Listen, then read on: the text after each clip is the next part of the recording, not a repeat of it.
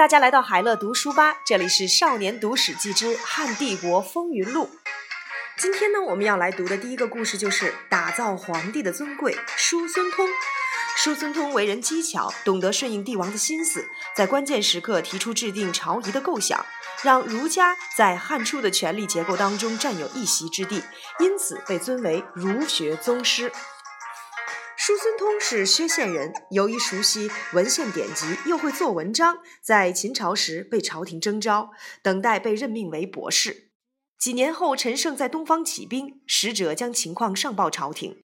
二世皇帝把博士和儒生们都招来，说：“从楚地派去防守边境的士卒攻破了祁县，进了陈县，你们对这件事情有什么看法？”有儒生上前回答：“为人臣子，不得聚众，聚众兴兵就是造反。”犯的是死罪，不能赦免。希望陛下尽快发兵平定。二世听了很生气，脸色变得非常难看。叔孙通上前说：“这些儒生说的一点儿也不对。自从我大秦统一天下后，便把郡县的城墙拆了，把武器销毁了，为的是向天下人表示不再用兵。况且现在上有贤明的君主，下有完备的法令，能让每个人都忠于职守，让四方归附，怎么会有人敢造反？”这些人不过是一群鼠贼狗盗罢了，何足挂齿？当地的郡守和都尉正在缉捕这些人，有什么好担心的？二世一听这话，转怒为喜，说：“这么说才对。”二世再问所有的儒生，有的儒生仍然坚持是造反，有的儒生则改变说法，认为是盗贼。因此，二世命令御史把那些认为是造反的儒生送到司法部门，以言语不当为由治罪。随后又罢免了那些说是盗贼的儒生。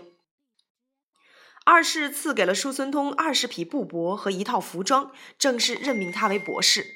叔孙通出了皇宫，回到了自己的住处。儒士们纷纷来责问他：“先生讲话怎么尽说些阿谀之词啊？”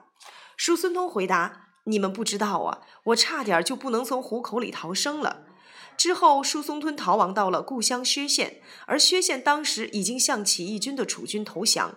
等楚军领袖项梁到了薛地，叔孙通便投降了他。项梁后来定陶败亡，叔孙通转而跟随楚怀王。楚怀王当上义帝之后，被项羽迁徙到长沙，叔孙通便留下来服侍项羽。汉二年，汉王刘邦率五路诸侯的军队攻入彭城，叔孙通投降汉王。汉王兵败，转向了西边，叔孙通从此就一直跟着汉王。叔孙通一向都穿儒生的服装。刘邦看了觉得讨厌，叔孙通于是改变服饰，穿起了短衣，一副楚人的打扮。刘邦看了之后便很高兴。叔孙通当初投降汉王，跟随他的儒生弟子共有百余人，但叔孙通从不向汉王举荐他们，而是专门举荐做过强盗的人。他门下弟子私下骂道：“服侍先生这么多年，幸而能跟随他投降汉王，但先生不举荐我们，却专门举荐那帮坏蛋，不知道是为什么呢？”叔孙通听到了这些话，便对弟子们说：“汉王现在正冒着被箭矢所伤的危险，在争夺天下。你们这些儒生能上战场去跟人家拼斗吗？正因为你们不能，所以我才先推荐那些能够斩杀敌将、夺取旗帜的人。等着吧，我不会忘记你们的。”没过多久，刘邦任命叔孙通当博士。汉五年，天下一统，诸侯共同推刘邦当皇帝，于定陶继位。叔孙通负责拟定各种仪式和称号，刘邦废除了秦朝繁琐的仪式和法令，希望简便行事。然而，刘邦手下的臣子们很多是平民出身，不懂礼法，一旦喝了酒，就常常在朝上争功，有的喝醉了还会大肆喧闹，拔剑乱砍。刘邦对这些感到很头疼。叔孙通知道刘邦越来越厌恶这种情况，便向刘邦进言：儒生们不能帮您攻略城池，却能帮您守天下。臣希望能够到鲁地去征召儒生，让他们来跟臣的弟子合作，拟出一套能够在朝廷上施行的仪式。刘邦问：“会不会弄得太复杂？”叔孙通说：“五帝的音乐各不相同，三王的礼制也不一样。所谓礼，是依照每个时代的变化和该时代的人情世态来制定规矩，所以孔子才会专门说明夏、商、周三个朝代礼制的沿袭和增减。他知道各个朝代的礼制都不一样。”我希望能够多采纳一些古代礼制，并与秦朝的仪式相结合，定出一套新朝仪。刘邦说：“那你就试试看吧，简单就好，不要弄得我做不来。”于是叔孙通前往鲁地，打算在那里征召三十位儒生。鲁地有两名儒生不肯随叔孙通上京，对叔孙通说：“阁下服侍的主子大约有十个了，而且阁下是靠阿谀谄媚才得到的富贵。如今天下才刚安定下来，在战乱中死去的人还没下葬，伤者也还没有康复，你又想在这时候制定礼乐制度？礼乐制度的建立是在积德百年之后才能考虑的事情。我们实在不敢苟同你要做的事情。你所做的这一切都不合乎古人所为。”我们不愿意随你去，你走吧，别在这里玷污我们。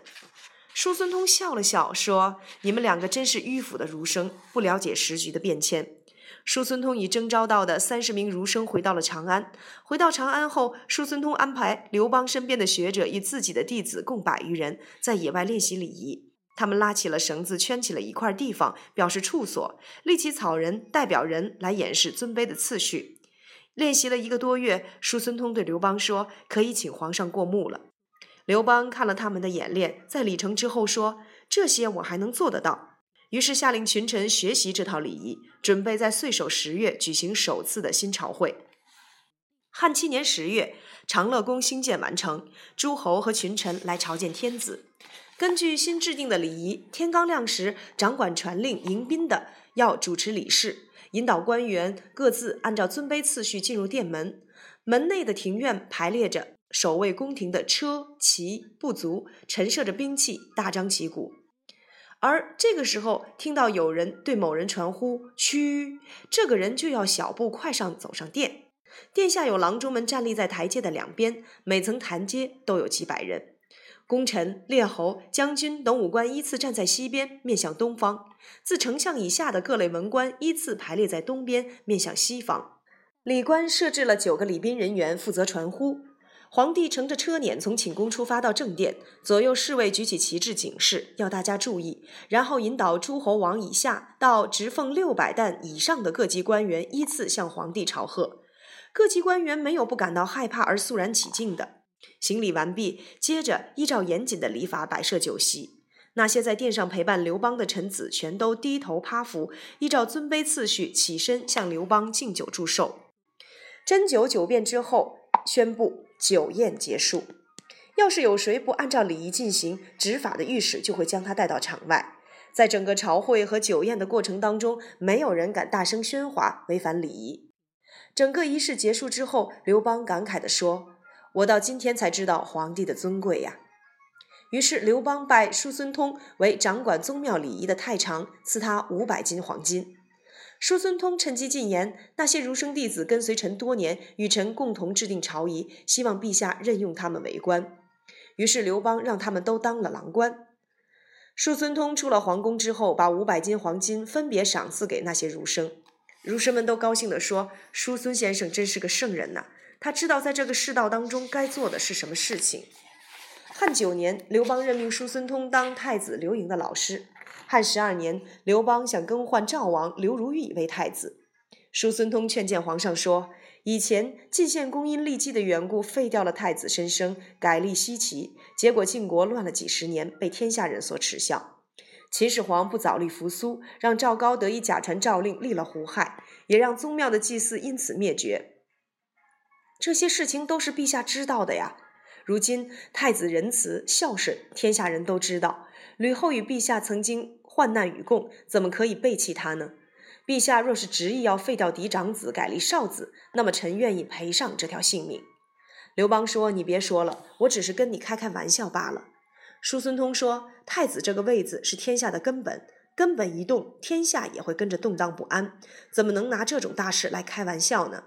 刘邦只好说：“我听你的就是了。”后来，刘邦在酒宴上看到了刘侯张良请了隐士商山四号与太子一起入见，知道太子的根基已经稳固，这才彻底打消了更换太子的念头。刘邦过世之后，惠帝即位，对叔孙通说：“先帝园陵寝庙的礼仪，臣子当中没有人熟悉了，于是改任叔孙通为太常，以制定宗庙的礼仪法度。”惠帝奉请太后住在了东边的长乐宫，自己则住在了未央宫。平时总会抽空到长乐宫去向太后请安。每次前往长乐宫都要清除道路，加强备戒。惠帝觉得很麻烦，于是，在未央宫武库的南边动工准备兴建一座连接长乐宫和未央宫的天桥。叔孙通有事上奏，恳请单独求见。对惠帝说：“高祖的衣冠每个月都要由高寝出游到高庙，陛下怎么能够擅作主张，把天桥盖在出游的通道上？高庙是汉朝开国始祖所在的宗庙，怎么能让后代子孙在宗庙的通道上头行走呢？”惠帝一听，十分惊恐的说道：“赶紧把它拆掉了。”叔孙通说：“当君主的不能有错误的举动，既然已经建造，若是把它拆了，那就是表示君主做了错事。”希望陛下在渭水北边依照原样另盖一座宗庙，让高祖的衣冠每个月出游到那里去。多盖一些宗庙也是大孝的根本呢。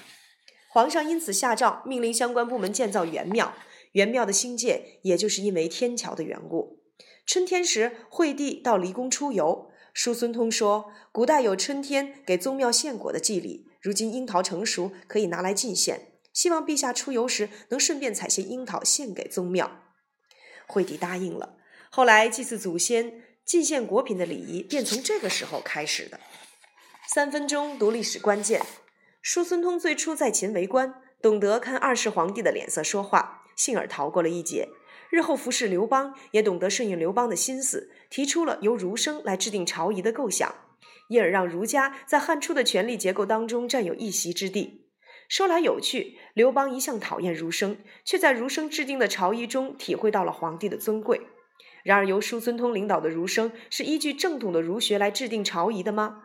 不，事实上，他们采用较多的是秦朝的仪式。